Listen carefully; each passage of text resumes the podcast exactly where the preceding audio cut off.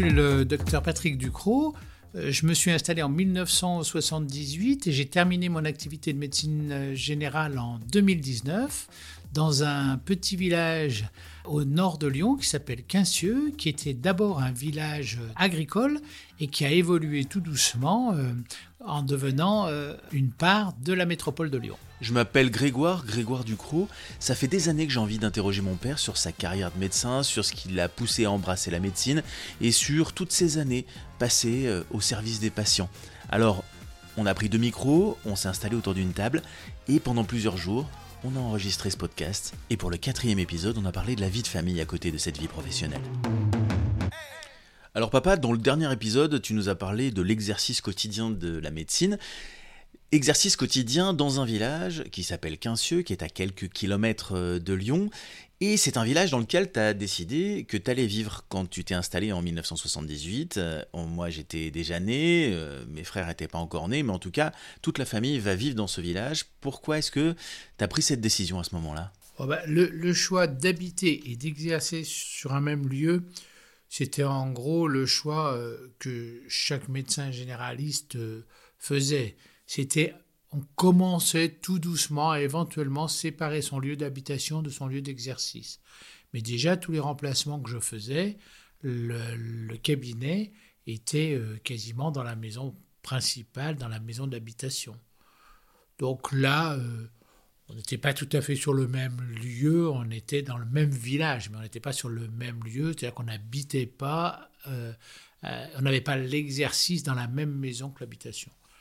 Mais c'était, un peu la coutume, puisqu'on on, se levait la nuit, on faisait des visites à domicile et on consultait. Donc euh, il fallait avoir quasiment une unité de lieu. À l'époque, tu le disais, maman était aussi médecin, ce qui a sans doute aidé aussi dans le, la profession. Euh, elle n'était pas médecin généraliste. Néanmoins, eh bien, quand les patients appellent ou viennent frapper à la porte de la maison, elle est capable déjà de faire un prêtris, et c'est ce qu'elle faisait. C'est ce qu'elle faisait, euh, tout en gardant une petite activité pour elle, mais euh, elle faisait ce prêtris essentiellement pour les visites, pas pour les consultations.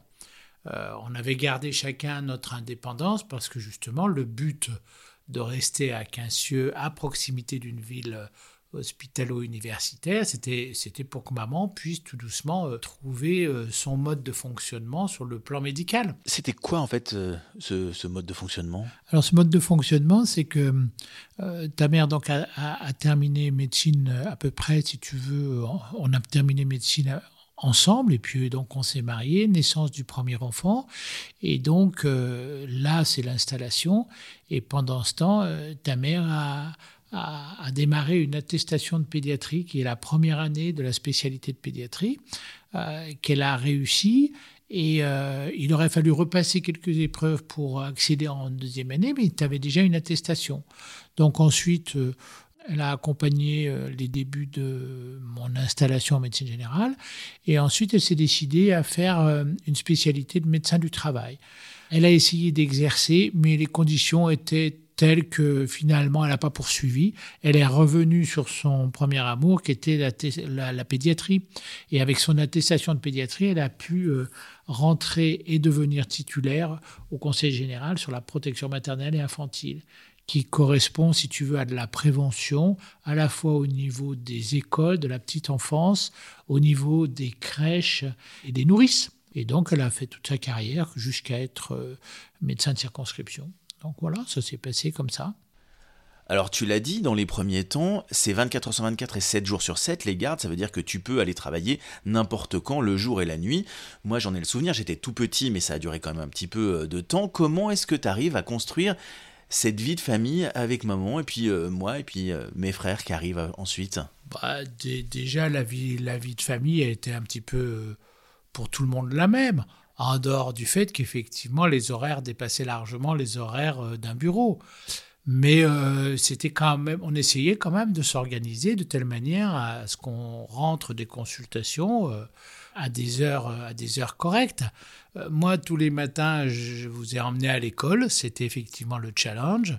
Et effectivement, entre midi et deux, bon, ben, souvent vous étiez, vous mangez dans les cantines, où vous reveniez, mais à ce moment-là, on pouvait tous manger ensemble. Et puis le soir, effectivement, c'était plutôt la mère de famille qui s'occupait des enfants jusqu'à la fin des consultations. Parce que au fur et à mesure, au départ, on rentrait relativement tôt, mais le cabinet a pris de l'ampleur au bout de 3 à 4 années. Et ensuite, il n'a fait que progresser. Donc, euh, les consultations terminaient, il était 20h, 20h30. Et moi, j'essayais toujours de garder euh, ces horaires-là. Voilà, je voulais pas dépasser le 20h30. Donc, on s'était arrangé comme ça. Et puis ensuite, bah, les appels euh, de nuit, bah, c'était des appels d'urgence. Mais Autrefois, euh, on était quasiment de garde sur sa propre clientèle. Et donc tout doucement, cette clientèle, elle savait qu'on dérangeait pas le docteur pour rien. Donc euh, finalement, c'était c'était plus une astreinte qu'une obligation. Rien ne nous obligeait, mais c'était très pratique pour la population parce qu'ils pouvaient déranger leur médecin. Mais d'un autre côté, la propre clientèle te dérangeait relativement peu parce qu'il y avait une éducation médicale qui se faisait. Et c'est quoi le l'ordre des choses? C'est-à-dire que la nuit, soit ils appellent, mais quand ils viennent frapper à la porte, ce qui arrive sans doute, c'est que c'est une véritable urgence. Enfin, ça se passe comme ça à l'époque dans, dans les campagnes? Oui, ça se passe comme ça. Frapper, frapper à la porte, ça a été exceptionnel parce que c'était véritablement quand il y avait une panique générale, quelque chose de grave, quelque chose. Euh, c'est arrivé relativement, relativement peu. J'en ai même pas trop la mémoire. Après euh, les appels euh, d'urgence nocturne, ils savaient aussi simplement se faire rassurer par leur médecin. Ils avaient leur médecin au bout du fil qui les rassurait. Et j'en revenais un petit peu sur quelques épisodes précédents. Euh, le 15 a bousculé un petit peu tout ça. La réalité du médecin du village, c'est aussi que nous, à l'école, on est euh, en classe avec tes patients. Et pourtant, on savait rien. On savait pas que euh, les gens te voyaient. Comment t'es arrivé à faire la part des choses et à cloisonner comme ça et à faire en sorte bah, qu'on vive au milieu du village sans rien savoir? Je crois que c'était peut-être ce qui est le plus difficile pour une famille, parce que toute la famille, finalement, elle, elle garde le secret, elle garde le secret professionnel. On ne peut pas partager les choses. Donc les enfants sont très vite habitués au fait que de toute façon, on côtoie euh, certaines familles et, ils n'en savent rien de leur euh, vie euh, médicale, de leur vie de santé. Et ça, les enfants, ils sont très vite habitués au secret professionnel des parents.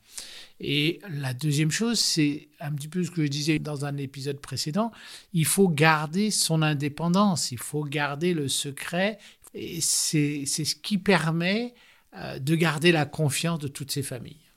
Y compris quand des drames touchent des familles, parce qu'il y en a eu, comme dans toute famille, dans tout village, euh, des drames, euh, euh, des maladies lourdes chez des jeunes patients ou chez des patients plus âgés, que nous, on côtoie à l'école et on est au courant de rien. Et il y, a ces choses-là qui doivent avancer et, et qui doivent se faire.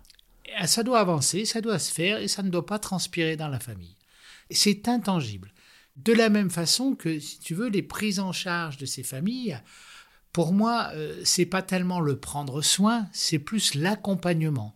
Les Anglais, ils parlent de care, hein, et, puis euh, il y a le soin et il y a le traitement, la thérapeutique et la maladie. Et je pense que la médecine générale, le médecin de famille, c'est celui qui est capable d'accompagner toutes ces familles, d'accompagner dans le secret, dans le respect et dans la distance toutes ces familles. Après, on peut le transformer en prendre soin, mais moi, je dirais qu'on les accompagne beaucoup plus. On les accompagne. On est souvent une référence. Et à la fois une référence sociale et médicale. Et ça, c'est très important. Et après, il y a la partie soins, la partie prise en charge euh, de la pathologie. Et là, on en revient à la formation, c'est-à-dire qu'ils sont preneurs d'un médecin qui soit formé et qui soit compétent et qui soit capable de faire un diagnostic et de les accompagner dans le traitement. Ça, c'est primordial. Et là, il faut être au top. Je voudrais aborder la question du recul. Quand tu te balades dans le village, que tu te balades le week-end, tout le monde te dit bonjour docteur. Comment est-ce que tu arrives à faire la coupure, à ne plus être le docteur du village et à être juste une personne lambda? Et puis, comment Deuxième question, comment, quand tu reviens à la maison, t'arrives à fermer la porte et à laisser derrière toi toutes les peines, toutes les difficultés que tu as pu rencontrer dans la journée Oui, ben ça c'est deux choses un petit peu différentes. De faire la coupure, c'est l'indépendance de la famille, c'est d'avoir une famille solide, de telle manière, si tu veux, à ce que lorsque tu rentres, ben, tu peux te préoccuper de ton bonheur familial, de la relation familiale et de la relation amicale qui est euh, quasiment euh, en dehors de ta clientèle, justement pour ne pas mélanger les choses. Après, euh, pour le problème de comment fait-on pour euh, soi-même euh, se protéger, je dirais, de la souffrance des autres et de savoir l'accompagner, bah, ça je dirais que c'est des histoires de métier, c'est des histoires de possibilités d'en partager avec tes confrères. Euh, c'est pouvoir effectivement en partager avec l'unique personne qui partage ta vie et qui connaît tellement bien la médecine puisqu'elle est médecin qu'elle sait que de toute façon rien ne transpirera du couple. Voilà, c'est la chose qui te permet d'avancer. Mais je dirais comme dans toute profession, eh ben, il y a sûrement un apprentissage, oui. Mais ça, ça n'a pas été le plus difficile pour moi. Parce qu'il y a une partie de ton exercice qui a été euh, l'accompagnement en soins palliatifs euh, de patients. Les soins palliatifs, c'est la fin de vie. La fin de vie, elle a pu être dans, ta, dans ton exercice assez jeune. Et donc, il faut accompagner la fin de la vie de la personne et il faut accompagner aussi le reste de la famille là-dedans. Et tu n'accompagnes pas ça que sur de la sollicitation extérieure, c'est-à-dire que c'est pas quand les gens viennent au cabinet, mais quand on est dans les dernières semaines, derniers jours d'une vie de quelqu'un, on y va tous les jours, un petit peu, samedi, dimanche, peu importe, on y va tous les jours. Et ça, c'est un exercice aussi particulier. Eh bien, c'est sûrement pour ça que j'ai prolongé mon exercice médical par le diplôme des soins palliatifs, parce que euh, ça m'a énormément appris sur l'écoute de la fin de vie et sur l'accompagnement de ces familles. J'avais déjà cette expérience de la médecine générale et sur un an de formation du diplôme, j'ai pu acquérir encore un peu plus de professionnalisme dans l'accompagnement de ces gens. Ben, c'est l'apprentissage, c'est la confrontation avec, euh, avec la mort qui fait qu'à un moment donné, euh, effectivement, c'est pas tous les jours facile, c'est pas toujours simple, mais euh, il faut être professionnel, et il faut garder ce recul, il faut pouvoir euh, partager avec des professionnels. Et je pense que ce diplôme de soins palliatifs m'a énormément aidé là-dessus. Dans la vie du village, je le disais, euh, on peut pas faire trois pas sans qu'on te reconnaisse, sans qu'on te dise bonjour et tout, c'est tout, c'est super sympathique. Euh, néanmoins, tu es toujours le médecin du village. Est-ce que tu es arrivé à avoir des discussions assez anonymes avec les gens euh, qui ne parlent pas de santé, qui ne parlent pas de médecine et, de ne plus être le médecin, mais juste euh, être Patrick, quoi?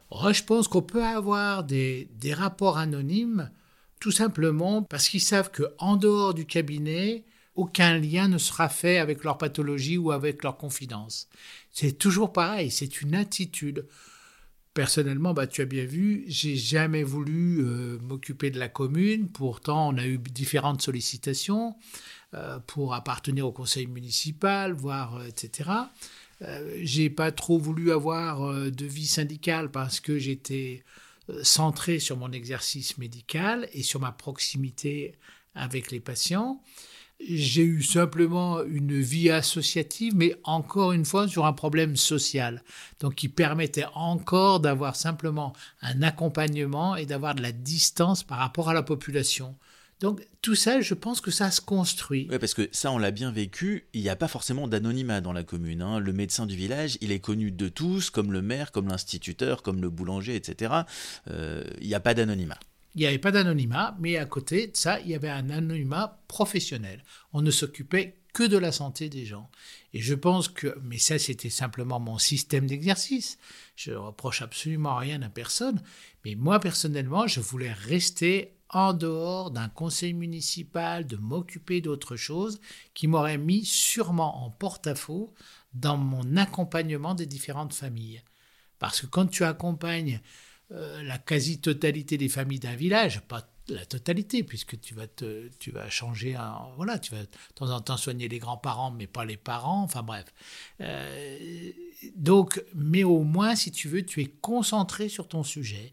Mais à contrario, tu te fais pas d'amis, c'est certain. Tu ne te fais pas d'amis sur la commune. Au cours de l'exercice, on a déménagé. Euh, on n'a pas toujours vécu dans la même maison, on a déménagé. Est-ce que à ce moment-là, s'est posé la question d'aller habiter dans une autre commune Parce que les, choses avaient évolué, peut-être que la téléphonie mobile avait été arrivée ou pas loin, enfin bref, il, ça aurait été possible. Je crois qu'il y avait un associé déjà à l'époque qui ne vivait pas sur la commune. Est-ce que euh, c'est posé la question? Oui, oui, oui, ça s'est posé la question. Mais bon, c'était pour déménager sur une commune avoisinante, parce que tout doucement, chacun, euh, vous aviez vos études, c'était, ça avait démarré, et puis c'est vrai que on avait pris nos habitudes. Toi, tu as passé 3 à 4 ans dans les HLM du, du, du, village. Ensuite, on a eu une première maison qui était très bien, sur laquelle on a vécu une dizaine d'années.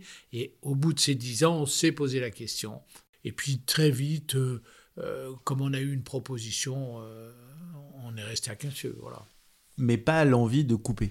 Je, je pense que ça sera à refaire, on couperait, ça c'est certain. Mais on couperait plus pour la vie familiale.